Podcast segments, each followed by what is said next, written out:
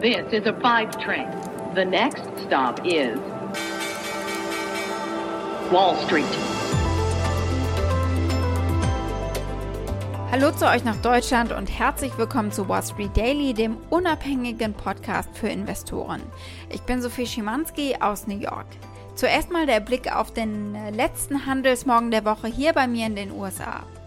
Die Wall Street ist auf äh, dem Weg zu einer soliden Woche mit Gewinnen auf breiter Front wirklich. Wir sehen gerade alle Barometer hier im Plus, also S&P 500, genauso wie Dow Jones und äh, auch der Nasdaq. Trotz der Unsicherheit darüber, wie der Stellenbericht denn nun ausfallen würde heute, waren die Aktienmärkte schon in den ganzen letzten Tagen stark und haben am Donnerstag äh, Rekorde verzeichnet. Der SP 500 erreichte gestern seinen sechsten Rekordschluss in Folge und äh, überstieg zum ersten Mal die Marke von 4300 Punkten. Diese Gewinne tragen natürlich zu den sowieso schon robusten äh, Marktrenditen in diesem Jahr bei. Für die Woche stieg der Nasdaq Composite zum Handelsschluss am Donnerstag um 1,1%, der S&P 500 und der Dow legten um 0,9% bzw. 0,6% zu. Und wenn ich mir die Märkte gerade angucke, dürfte das heute sogar noch größer werden, dieser Wochengewinn.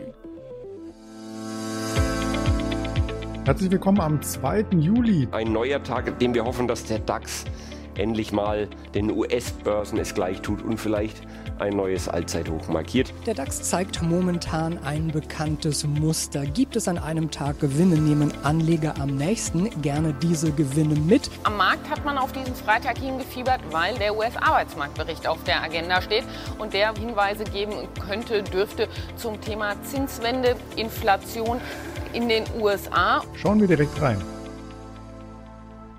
Unsere Themen heute. Wir blicken natürlich auf den ganz neuen, frischen Arbeitsmarktbericht und der zeigt, der Arbeitsmarkt erholt sich teilweise zumindest.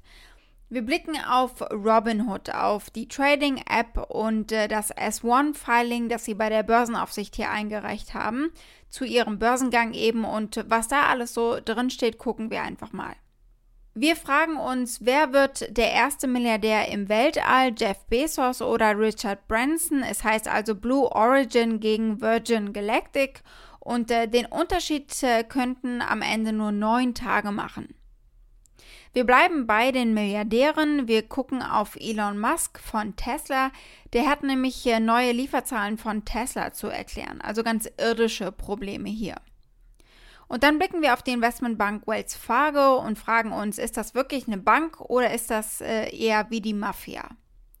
Die Aktie des Tages ist die von Adidas, jetzt gerade zur EM, obwohl Deutschland natürlich schon ausgeschieden ist, eine beliebte Aktie und schon seit einiger Zeit äh, mit einer soliden Performance im DAX vertreten. Soweit die wichtigsten Themen der heutigen Ausgabe. Als Pioneer hört ihr die kompletten Folgen in unserer neuen App oder auf unserer Website thepioneer.de. Wenn ihr noch kein Pioneer seid, könnt ihr euch da direkt anmelden. Damit unterstützt ihr unabhängigen Journalismus und ihr haltet unsere Angebote werbefrei.